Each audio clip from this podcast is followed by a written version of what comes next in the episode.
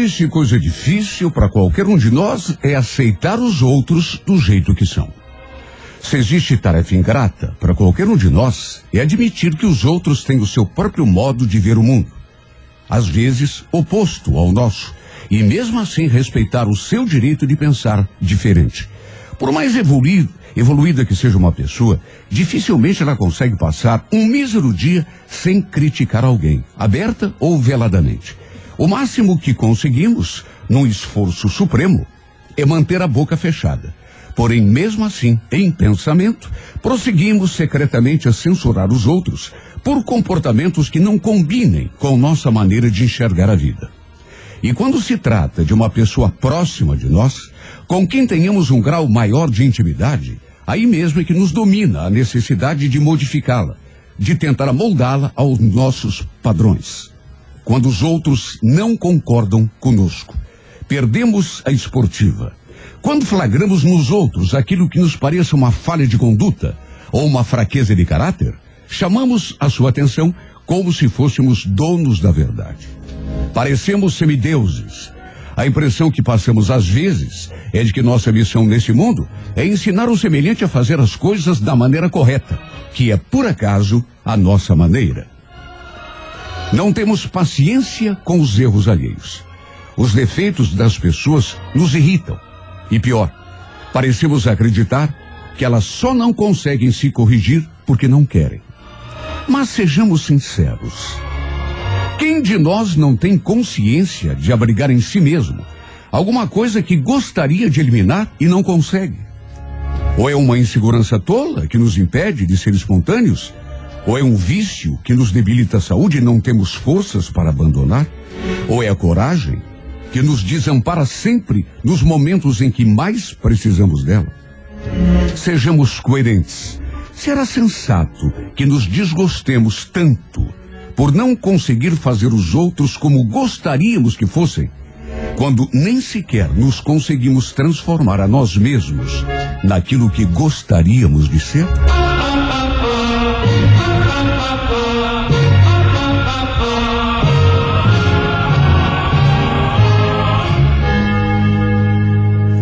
Agora são 8 horas e 22, manhã desta sexta-feira, prenunciar um final de semana maravilhoso.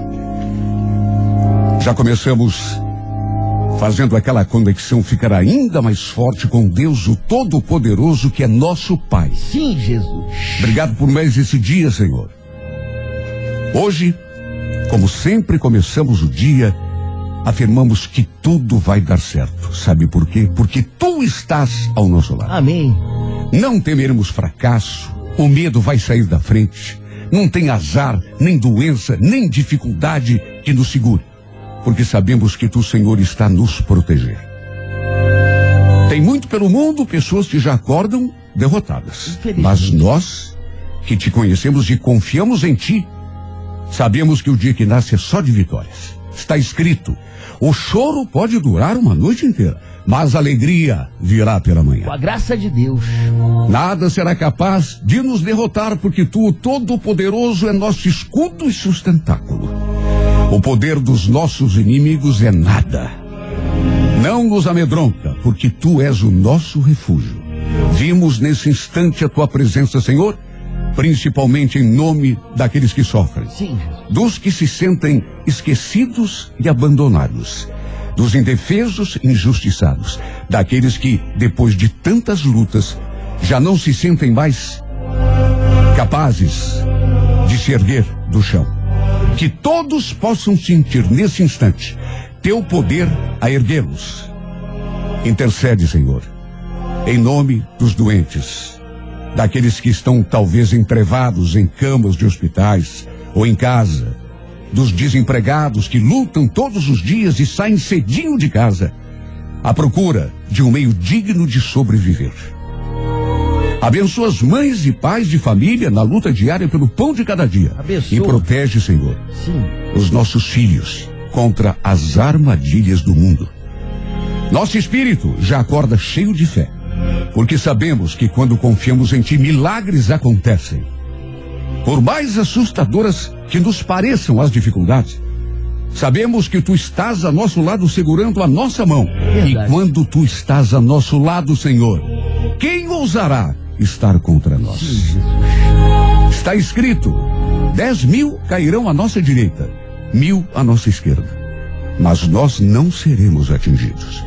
Hoje e por toda a eternidade. O Senhor é nosso pastor e nada nos faltará.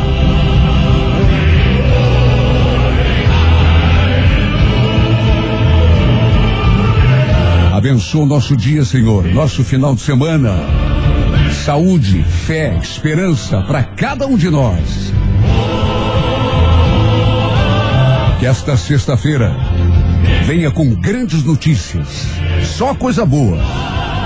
Para todos os ouvintes dessa rádio maravilhosa 98 FM. Para todos os curitibanos, paranaenses, brasileiros e habitantes desse maravilhoso planeta chamado Terra. Amém. A rádio que é tudo de bom.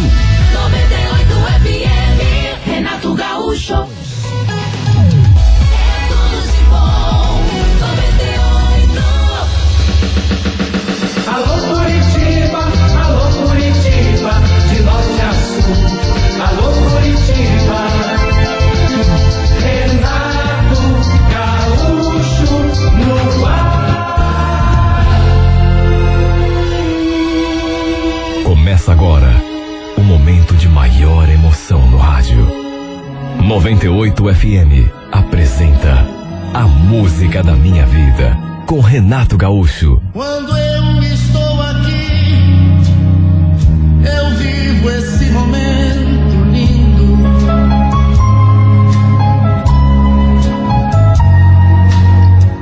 Olhando para você e as mesmas emoções Fazia quase dois meses que estávamos separados. Foi aí que eu decidi sair daquela casa e botar numa imobiliária para alugar. Sabe quando você não consegue respirar o ar de um determinado ambiente? Olha, eu não conseguia nem botar os pés dentro daquela casa sem que o meu coração já ficasse apertado. É que tudo aquilo me fazia tão mal. Eu chegava da rua, me jogava no sofá e ficava olhando para o nada. A falta que a minha mulher me fazia simplesmente me sufocava. Eu ficava ali em silêncio e parecia que a qualquer momento eu ia escutar os passos da Beatriz. Sua voz me chamando para jantar. Ou então falando uma coisa qualquer. Ah, meu Deus, como essa mulher estava me fazendo falta. Eu acho que nunca conseguiria superar o fim do nosso casamento se continuasse morando ali, convivendo tão de perto com as nossas coisas, tudo aquilo que me fazia lembrar dela. E o pior é que eu ainda não estava entendendo o porquê de ela ter tomado aquela decisão. Tínhamos conversado tanto. Aliás, naqueles últimos tempos, conversar era o que a gente mais fazia. Só que, sei lá, ela ela sempre deixava no ar que não estava feliz. Só que nunca falava por quê. Eu evitava pressionar, com medo justamente de que a qualquer momento ela se irritasse e dissesse que o problema era eu, o nosso casamento, e fosse embora. Coisa que no fim, de um jeito ou de outro, acabou acontecendo. Por isso fui tapando o sol com a peneira, me enganando, até que um dia não teve jeito. Tivemos uma conversa definitiva e ela acabou saindo de casa. Fiz de tudo para demovê-la daquela ideia, para que ela voltasse atrás. Só que nada adiantou. Segundo ela, não havia outra pessoa, outro homem. Sim, porque é a primeira coisa que a gente pensa. Só que ela me garantiu. Não é por causa de outra pessoa. Eu é que estou precisando de um tempo. A gente não está feliz. Nosso casamento não está indo bem. Olha como foi doído ver essa mulher saindo por aquela porta. Eu ainda fui até o portão, pronunciando o seu nome, dizendo que ela era o amor da minha vida. quase implorando para que ela ficasse. Só que no fim é como dizem, né? Quando uma pessoa quer uma coisa, não tem jeito, não adianta insistir. Olha, eu tive de pedir licença no trabalho, até o resto da semana, simplesmente porque não conseguia me concentrar em mais nada. Não comia, não me alimentava, não tomava banho. Naqueles três dias, não botei o nariz para fora de casa. Simplesmente não tinha vontade de nada. Com o passar dos dias, claro, a minha ficha foi caindo e eu fui me dando conta de que não adiantava ficar ali choramingando. Eu precisava reagir, trabalhar, tocar a vida, de algum modo. Por mais difícil e complicado que pudesse ser. Mas só eu sei o quanto foi difícil. Principalmente quando eu chegava do trabalho. Ficava ali lembrando dos nossos momentos, feito um morto-vivo, imaginando onde ela estaria, o que estaria fazendo. Será que estava pensando em mim? Olha só, eu sei quantas noites passei em claro, ali naquele sofá, olhando para o nada. Ali naquele sofá, olhando para o nada. Quando via, o dia já estava amanhecendo. E eu não tinha conseguido pregar o olho, nem para a cama eu ia. A presença da Beatriz parecia impregnada em todos os cômodos daquela casa. A certa altura, eu percebi que aquilo estava me fazendo muito mal. Se bem que, na verdade, foi minha mãe quem me aconselhou. Meu filho, por que, que você não sai dessa casa? Bota para alugar, volta lá para casa da mãe. Tem cabimento agora ficar aí, sozinho, sem ninguém para cuidar de você, para lavar tua roupa, fazer a tua comida? A Beatriz não vai voltar, filho. Você sabe disso. Já passou da hora de você encarar a realidade. Eu acho que isso foi o mais difícil. Encarar a realidade. E eu digo isso porque, apesar de tudo, eu ainda tinha um fiozinho de esperança de que ela fosse entrar por aquela porta e pedir perdão. Dizer que estava voltando para sempre, em definitivo. Só que, sei lá, ao cabo daqueles dois meses e meio, me convenci de que isso não ia mesmo acontecer. Até que depois de pensar muito, segui o conselho da minha mãe. Fui até uma imobiliária e botei a casa para alugar. Naquele mesmo final de semana, contratei um caminhão de mudança e levei as minhas coisas lá para casa da minha mãe. Nem era tanta coisa assim, porque quando saiu de casa, a Beatriz levou mais da metade dos móveis, já que era praticamente quase tudo dela. A mãe tinha razão. Não dava para continuar morando ali, principalmente sozinho. Nesse ponto, eu sempre fui muito carente. Nunca fui de me virar sozinho, sabe? Tem homem que se vira, até lava roupa, faz comida, tudo, mas eu mal e mal sei cozinhar problema foi que mesmo lá na casa da minha mãe, a Beatriz não saía da minha cabeça. Se antes lá em casa, a solidão era minha companheira constante, ali na casa da minha mãe, eu, sei lá, chegava, minha mãe começava a conversar, mas eu não queria conversar. Eu logo procurava um cantinho só para mim, para ficar pensando. Foi dali três semanas, num domingo, que aconteceu.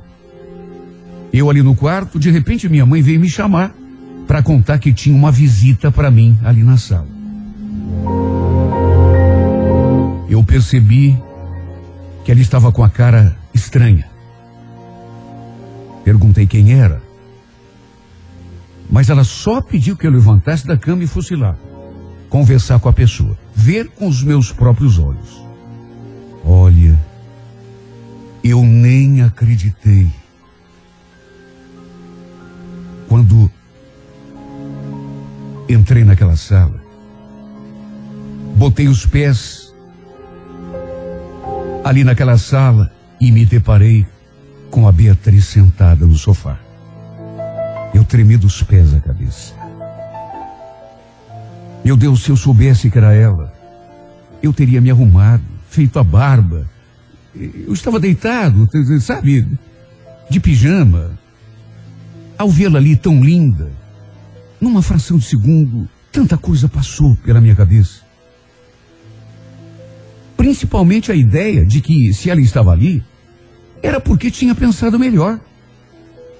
Quem sabe tivesse se arrependido de ter ido embora. Quem sabe estivesse sentindo a minha falta. Sentindo saudade. Só podia ser isso. Sim, o que mais que ela poderia estar fazendo ali? Só podia ser porque queria conversar comigo, pedir para voltar. A gente se cumprimentou. Ela perguntou se podia conversar comigo ali mesmo, de saber como eu estava. Até que pelas tantas comentou. Pois então, eu passei lá na frente da nossa casa esses dias e vi que tem uma placa de alugar. Olha, quando ela falou aquele termo, quando ela usou aquela expressão nossa casa, meu coração bateu ainda mais forte.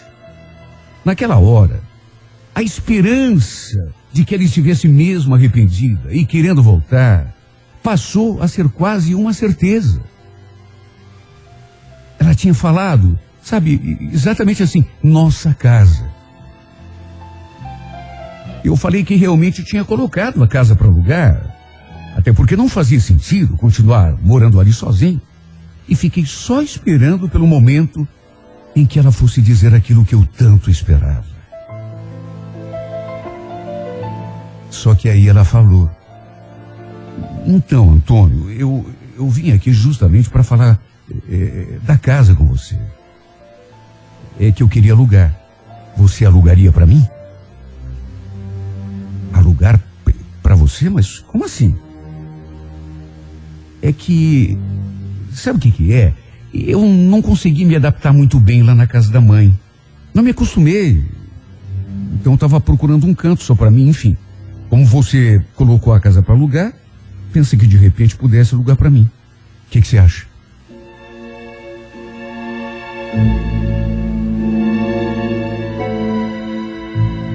Olha, não sei nem expressar em palavras o tamanho da minha frustração. Eu estava esperando ouvir uma coisa e ela me fala outra completamente diferente. Pensei que ela estivesse ali dizendo, querendo voltar, para dizer que tinha sentido saudade, que, mas não. Queria alugar a casa. De qualquer modo, tentei não me abalar, ou pelo menos não demonstrar. Primeiro perguntei se ela ia morar ali sozinha, e ela disse que não, que ia dividir o aluguel com uma amiga do trabalho. E ainda acrescentou que preferia alugar aquela casa porque conhecia o bairro, a rua, os vizinhos, que ali tinha tudo na mão. Na verdade, ela queria alugar diretamente comigo, sem a, participação da imobiliária, mas eu falei que não tinha como. Que ela tinha mesmo que procurar o corretor, porque naquelas alturas estava tudo em contrato. Para resumir, ela foi embora sem que a gente falasse uma vírgula sobre nós dois, sobre o nosso casamento. Para minha tristeza, tudo que eu imaginei que ela fosse falar ficou mesmo só na minha imaginação. Sabe quando você está quase conseguindo se levantar e vem alguém e te passa mais uma rasteira? Olha, eu fiquei ainda mais arrasado. Para resumir, ao cabo de alguns dias, ela realmente acabou alugando a casa. O que eu não podia imaginar é que ela tivesse mentido para mim. E ela mentiu. Quando vieram me contar, eu não acreditei. Tive de ir lá ver com os meus próprios olhos. Me aproximei do portão, Fiquei ali parado durante algum tempo. Vi aquele carro estacionado na garagem. Aí resolvi bater palmas. Meu coração só faltava parar de bater dentro do peito. De repente, ela saiu na janela. Só pelo jeito dela percebi que ficou perturbada ao me ver ali. Deu assim uma olhadinha para trás, aí fez um sinal para que eu esperasse e dali a pouco foi até lá no portão. Com a cara mais esquisita do mundo, olhando o tempo todo para a janela, como se estivesse com medo de que outra pessoa aparecesse. Ela perguntou o que eu queria, o que eu estava fazendo ali, só que antes mesmo de eu responder, eu vi aquele cara apontando o rosto naquela janela. O semblante dele também se alterou quando me viu. Em vez de responder, eu devolvi a pergunta. Quem é esse cara, Beatriz? Você não falou que ia dividir o aluguel com um amigo do trabalho? Cadê ela? Ela gaguejou. Então, Antônio, sabe o que, que é? Que ela acabou desistindo. E esse cara? Quem é aquele cara ali na janela? Quem? O, o Josué? Quem é Josué, Beatriz? Ela ficou constrangida. Totalmente desconcertada. Não conseguia falar. O Josué, ele é meu. Começou a falar, mas parou na metade, não terminou. Eu insisti. Quem é esse cara, Beatriz? E quase caí duro quando ela completou. A gente tá junto, tá? Se me desculpe, eu até ia te contar aquele dia mesmo que eu tive lá na casa da tua mãe, só que, sei lá, achei que não tinha nada a ver. Não tinha nada a ver. Mas como assim? Não tinha nada a ver, Beatriz. Você veio me pedir para alugar a casa, dizendo que ia morar com uma amiga do serviço. Aí de repente eu fico pensando que você está morando com outro cara na casa que era nossa. E você ainda me diz que não tem nada a ver? Olha só Deus para saber como eu me senti. Apesar de estarmos separados, não existe outra expressão. Eu me senti traído. O cara, o tal de Josué, já devia saber que eu era o ex-marido dela. Até porque ficou o tempo todo lá na janela, sem dar um pio. Me olhando com aquela cara de. Quer dizer, ele até fez menção de lá fora conversar comigo, mas ela mesmo pediu que ele não fosse, não se metesse. Falou que resolveria tudo sozinho. Eles estavam realmente morando juntos. Quando vieram me contar, não era fofoca, não era intriga, era verdade. Olha, por mais que eu tivesse tentado, eu não conseguia aceitar aquela situação. Eu Deus imagine, se eles já estavam morando juntos, fazendo tão pouco tempo que ela tinha me deixado, é porque, no mínimo, já deviam ter alguma coisa quando ela ainda estava casada comigo. Não aceitei. Exigi que eles desocupassem a minha casa naquele dia mesmo. Só que nessa hora, ela balançou a cabeça dizendo que tinha contrato com a imobiliária, que ninguém podia tirá-la dali.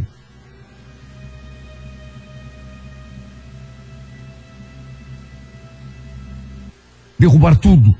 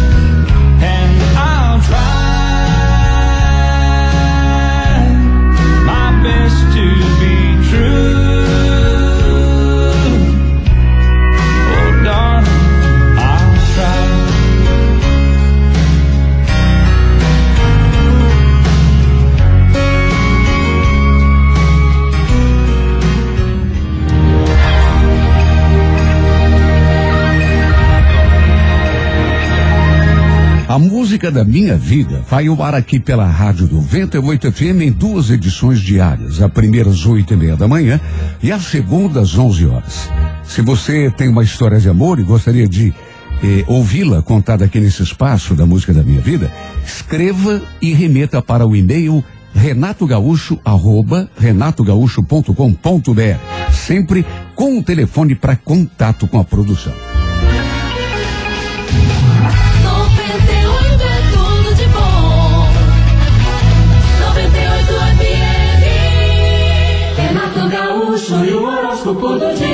Alô, você do signo de Ares. Ariano Ariana, olha, o período atual é benéfico para as suas realizações, mas podia ser um pouco melhor, sabia? Talvez você não esteja sabendo reconhecer as oportunidades que estão pintando, Ariano. Ou quem sabe esteja esperando que elas já venham prontas, transformadas em realidade, né? E não é por aí. A oportunidade aparece, mas precisa sempre que a gente eh, eh, aproveite, né? Faça da gente para que ela se torne o- o- o- uma realidade. No romance, tem em mente que o gostar às vezes não basta, né? É preciso saber expressar o sentimento. A cor é violeta, número 20, horas sete e meia da noite.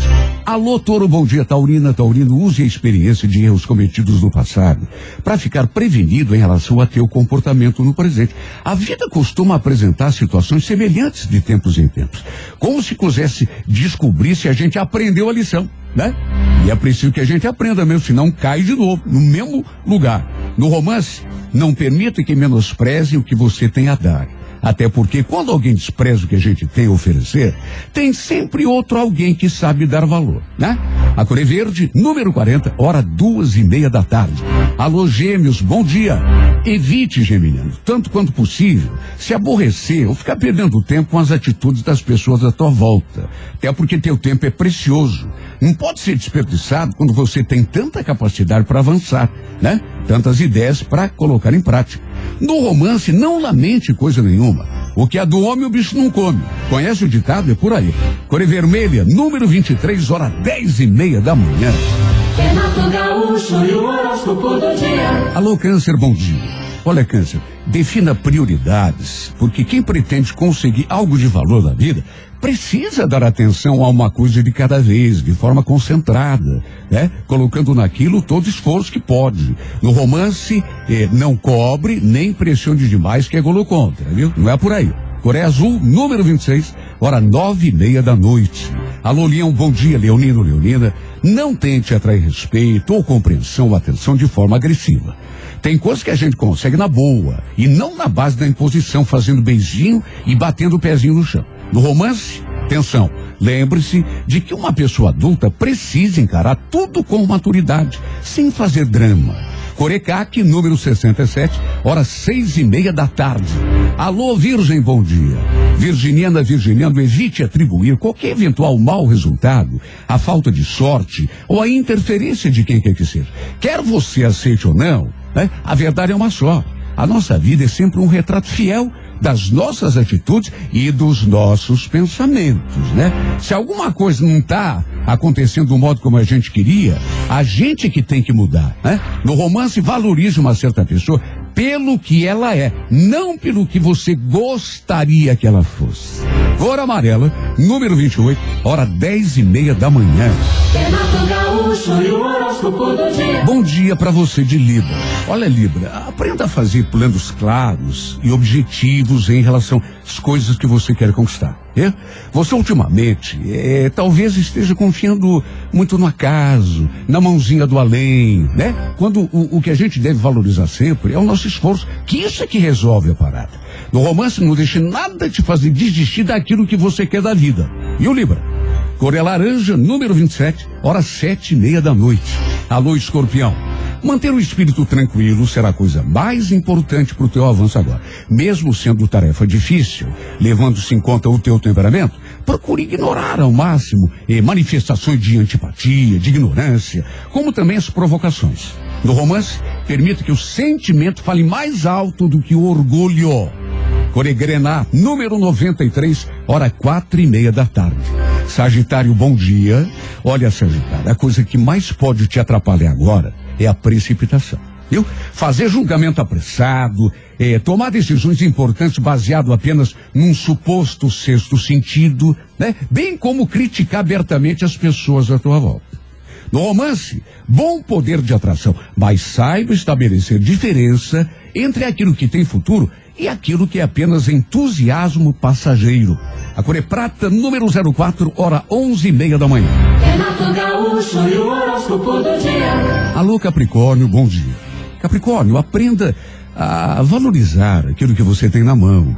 Inclusive, é, em relação a trabalho e vida pessoal. Se as coisas não têm andado assim 100%, né? Não admita que isso seja motivo para desanimar. Ao contrário, você sabe que a vida nossa, a vida de cada um de nós, de todos nós, é um, um vai e volta, né? É, é, nem sempre está tudo 10. E, e, e, a gente tem que ter paciência para superar quando a coisa não está se portando da maneira como a gente gostaria. No romance, preste atenção no outro, leve em conta as vontades e pontos de vista do outro e não banque o dono da verdade. Acurevinho, número 76, hora oito e meia da noite. Aquário, bom dia. Olha, Aquário, eh, você deve procurar não levar em conta acontecimentos que de uma forma ou de outra baixaram o teu astral ou te enfraqueceram a autoconfiança. A verdade é uma só, Aquário. A vida recomeça todos os dias. E é tolice a gente ficar se prendendo a coisa ruim. Além de não adiantar nada, ainda desvia a atenção da gente das coisas boas que a vida pode estar oferecendo. No romance, não fique só na teoria. Parta para ação. Atitude, Aquário. Corebege, número 15, horas cinco e meia da tarde. Alô, Peixes, bom dia. É, Pisciano, procure não subestimar a influência que certas pessoas têm sobre teu destino e tua vida. No fim das contas, é aquilo que você pensa a respeito de si mesmo que acaba determinando os acontecimentos da tua vida. No amor, lembre-se, gostar de alguém não significa esquecer de si mesmo. Corredorada número 61, hora favorável, 11 da manhã. Bom dia! Bom dia! Bom dia! Show da manhã 98.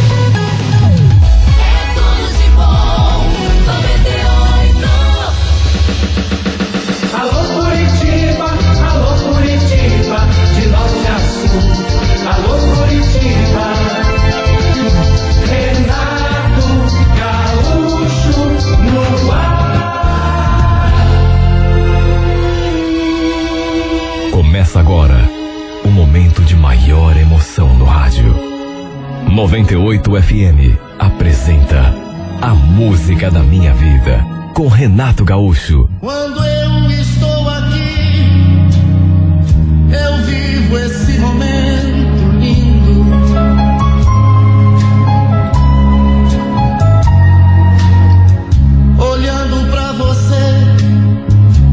as mesmas emoções sentindo. Ele tinha uma noiva, só que mesmo assim eu não conseguia esconder de mim e de ninguém que era apaixonada por ele. Desde que comecei a trabalhar ali naquela empresa, desde que o conheci, simplesmente me encantei. Eu acho que não existe coisa mais difícil do que amar uma pessoa sabendo que ela pertence a outra. Que a gente jamais vai ter a chance de sequer chegar perto.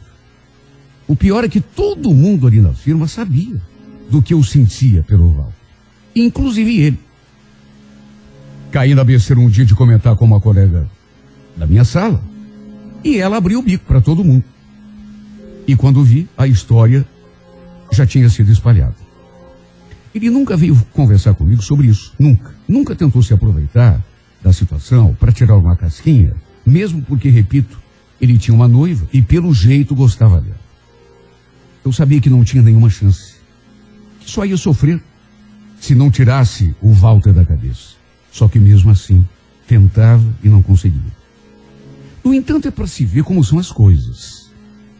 Quando a gente menos espera, para minha surpresa, um dia, chegou ao meu conhecimento que ele tinha desmanchado o tal noivado. E devia ser mesmo verdade, porque eu já tinha notado que ele andava meio chateado. Só podia ser por causa disso. Embora eu não tivesse certeza. Pelo jeito, a noiva tinha terminado tudo com ele. Porque, do contrário, ele estaria mais feliz. devia estar até sofrendo, quem sabe, deprimido. Fiquei feliz. E se dissesse que não, estaria mentindo. Claro que fiquei feliz. Mesmo assim, fiquei na minha. Embora eu soubesse que podia ter aproveitado aquela chance e começar a dar em cima dele. De qualquer modo, achei que não seria legal da minha parte forçar uma situação. Até que tempos depois, a gente acabou conversando, ali mesmo na firma, e pelas tantas eu perguntei: Mas e a tua noiva, Walter? Fiquei sabendo que vocês parece que brigaram. É coisas da vida, né? Fazer o quê? Mas vocês não conversaram depois? Não... Será que não tem chance de, de voltarem? Ele só balançou a cabeça de um lado para o outro. Aí deu um suspiro profundo e fez aquela expressão de resignado. Bom, nessas alturas, já fazia umas três semanas que tinham vindo me contar que o noivado dos dois tinha se acabado. Ou seja, se nesse tempo os dois não tinham ainda reatado, é porque a briga tinha sido meio definitivo. Quem sabe não voltassem nunca mais. Isso me deixou com tanta esperança. Porque quando está apaixonado, a gente fantasia muito, sonha, se ilude. Um belo dia eu o convidei para sair. Eu nunca tive tanta cara de pau. Nunca fui uma pessoa assim, sabe, folgada, mas é que eu gostava tanto dele. Perguntei o que ele ia fazer depois do expediente, assim como quem não quer nada. E quando ele falou que não tinha nada especial, eu o convidei para beber alguma coisa, conversar. Ele me olhou, assim, meio pensativo, até que acabou concordando. Repito, ele sabia e já fazia tempo que eu era apaixonada por ele. Todo mundo ali na firma sabia. Quando a história se espalhou, eu não desmenti, até porque era verdade. E isso, de certo modo, acabou tornando as coisas mais fáceis entre nós. E eu digo isso porque já naquela noite acabamos ficando juntos. E foi tudo tão natural. Chegamos ao barzinho, começamos a conversar, até que de repente olhamos um para o outro e o inevitável aconteceu. O beijo aconteceu com naturalidade. Depois ele me perguntou se era mesmo verdade aquela história que tinha lhe contado de que eu gostava dele. E eu confirmei. É verdade, sim. Falei que tinha me encantado por ele desde o primeiro dia. Desde que o vi pela primeira vez. Ele sorriu, achou graça. Falou que eu era exagerado. Para resumir, acabamos terminando a noite numa suíte de motel. Sabe quando você sonha mas sonha demais com uma coisa, sonha dias e noites a fio. Acha que nunca aquilo vai acontecer. E de repente acontece. Ah, meu Deus. Realmente parecia um sonho. Eu me beliscava para ter certeza de que estava mesmo acontecendo. E depois daquela noite, passamos a sair com frequência. Não tínhamos nada sério, pelo menos nada assim oficial. Ele, por exemplo, não chegou a me pedir em namoro nem nada. Apenas saímos de vez em quando para ficar na companhia um do outro. E eu também achei melhor não forçar a barra. Estava feliz daquele jeito, satisfeita com aquilo que ele podia me dar. Até que tempos depois, ele me fez um convite. Escuta, vai rolar um churrasco lá em casa esse final de semana? Você tá afim de ir? Na tua casa? Você tá falando sério? Mas que, que você vai dizer lá pro teu pessoal? Vai dizer que eu sou o quê? Ele não respondeu. Falou lá qualquer coisa e depois reforçou o convite. E eu, é claro, aceitei antes que ele acabasse desistindo. Olha, só eu sei como fiquei feliz por aquele convite. Mais do que feliz, eu fiquei tão empolgado. Na minha cabeça, se ele estava me levando até a sua casa, é porque ia me apresentar à família. Olha, só eu sei as coisas que eu fantasiei. Tipo, ele me apresentando para sua mãe como sua namorada, dizendo que a gente estava se gostando. Ah, meu Deus, como eu queria que isso acontecesse de verdade. Até que no sábado, ele foi me pegar no terminal e quando chegamos à sua casa, já tinha um monte de gente. A maioria amigos do irmão dele que estava de aniversário. Ele então me apresentou para todo mundo, mas me apresentou apenas como amiga. Falou que a gente trabalhava junto, só isso. Não vou negar que isso me deixou um pouco frustrado, porque sabe aquela ilusão que a gente faz? É? A mãe dele, por exemplo, eu notei, não ficou muito feliz com a minha presença. Sabe, porque você percebe quando a pessoa te olha de um jeito, sei lá, parece que ficou me olhando meio atravessado. Claro que não me distratou, mas nem precisava. Bastava o modo como ela olhava para mim. Aliás, escutei inclusive ela comentando com outra mulher com que ela estava conversando, uma coisa que me deixou muito sem jeito. Primeiro, olhou para mim, assim, de rabo de olho, e depois comentou com a outra. Eu não acredito que o Walter teve a capacidade de trazer essa menina aqui. Eu falei para ele que tinha convidado a Josiane. O que, que ela vai pensar quando ver os dois juntos? Nessas alturas, eu já sabia que a tal da Josiane era a ex-noiva do Val. Claro que não gostei de saber que ela iria estar ali também. Já bateu a insegurança. Olha, tenho certeza de que a mãe dele falou aquilo para eu ouvir, de propósito. Até porque não cochichou. Falou num tom razoavelmente alto.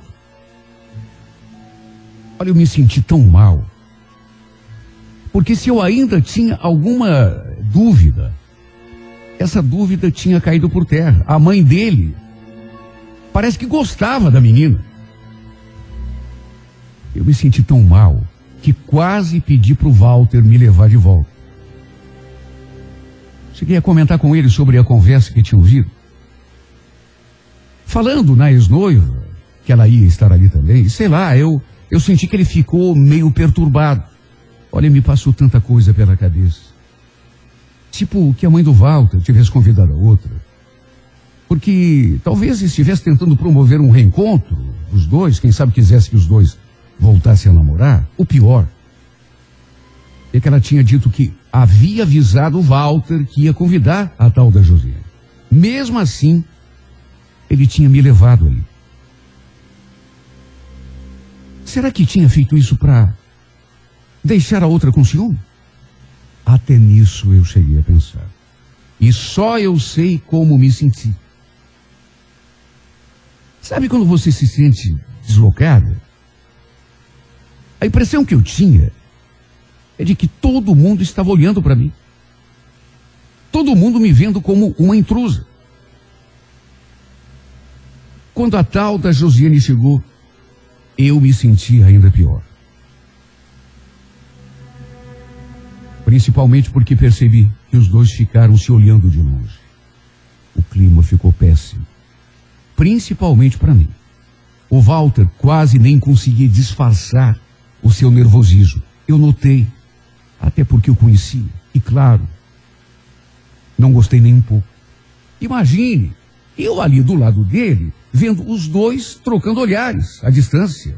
Os dois ficaram perturbados, eu percebi. A mãe dele, inclusive, tentou aproximar o filho da ex-noiva várias vezes. Chamava Josiane para conversar lá dentro. Dali a pouco vinha tentar buscar o Walter para entrar também. Eu percebia que nessas horas ele ficava na maior saia justa. A verdade é que me senti muito deslocado. Tão deslocada que no meio do churrasco pedi que ele me levasse de volta até o terminal. Eu não queria ir embora. Mas fazer o quê?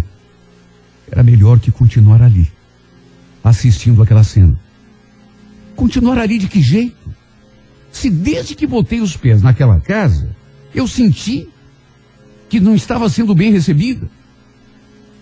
Para minha surpresa,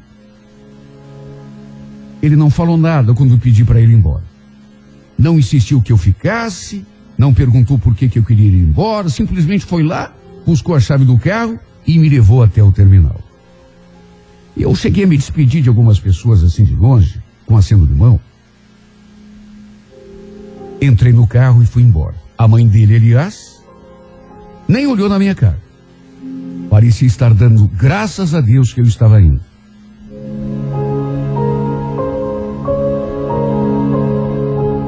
Ele então me deixou no terminal. A gente se despediu com um beijinho assim, bem xoxo. E ele voltou para casa, pro churrasco. Sabe, enquanto esperava o ônibus, me bateu aquele aperto no peito, aquela coisa ruim. Que até chorar eu chorei. Eu pensei tanta coisa naquela hora. Que naquele instante os dois talvez estivessem lá já conversando, quem sabe. Sim, porque a mãe dele tinha feito várias tentativas de aproximação. Chamava Josiane lá dentro, depois chamava o filho, empurrava ele para ela. Ele só não entrou porque deve ter ficado sem jeito ali, do meu lado. Ela com certeza queria que os dois se acertassem. Disso eu não tinha dúvida. Estava na cara.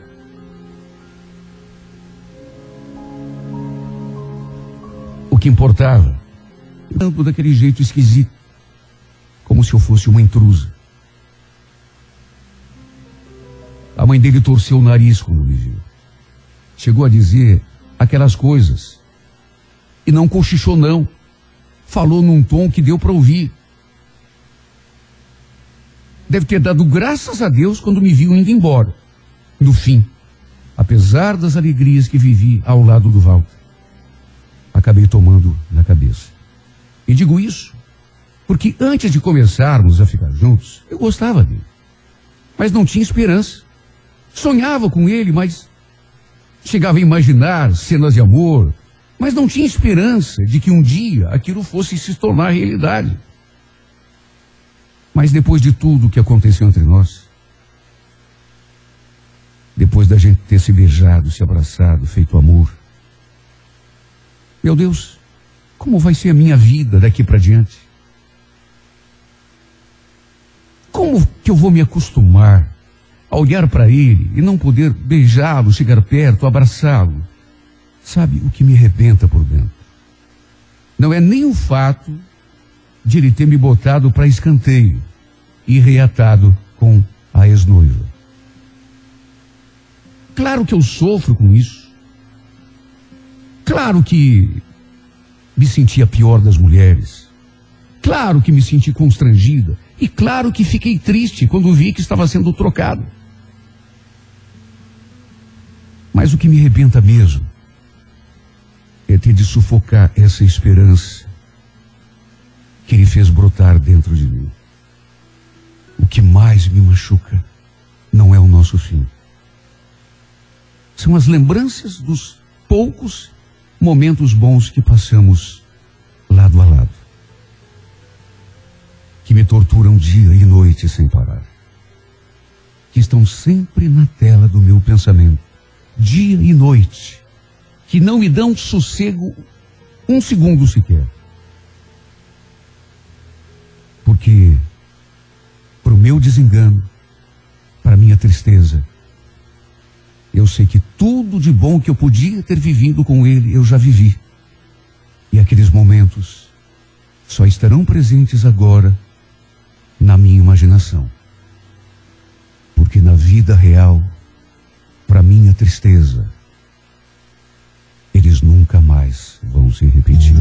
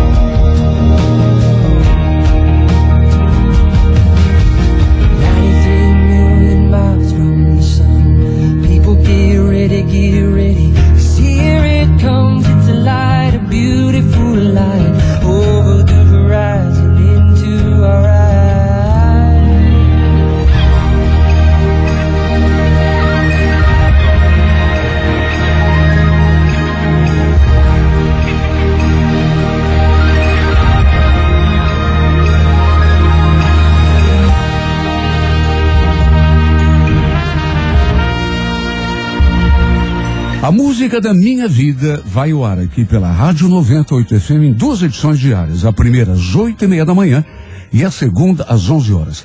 Se você tem uma história de amor que gostaria de ver retratada na música da minha vida, escreva e remeta pelo e-mail renatogaúcho arroba renatogaúcho.com.br, sempre com o telefone para contato com a produção.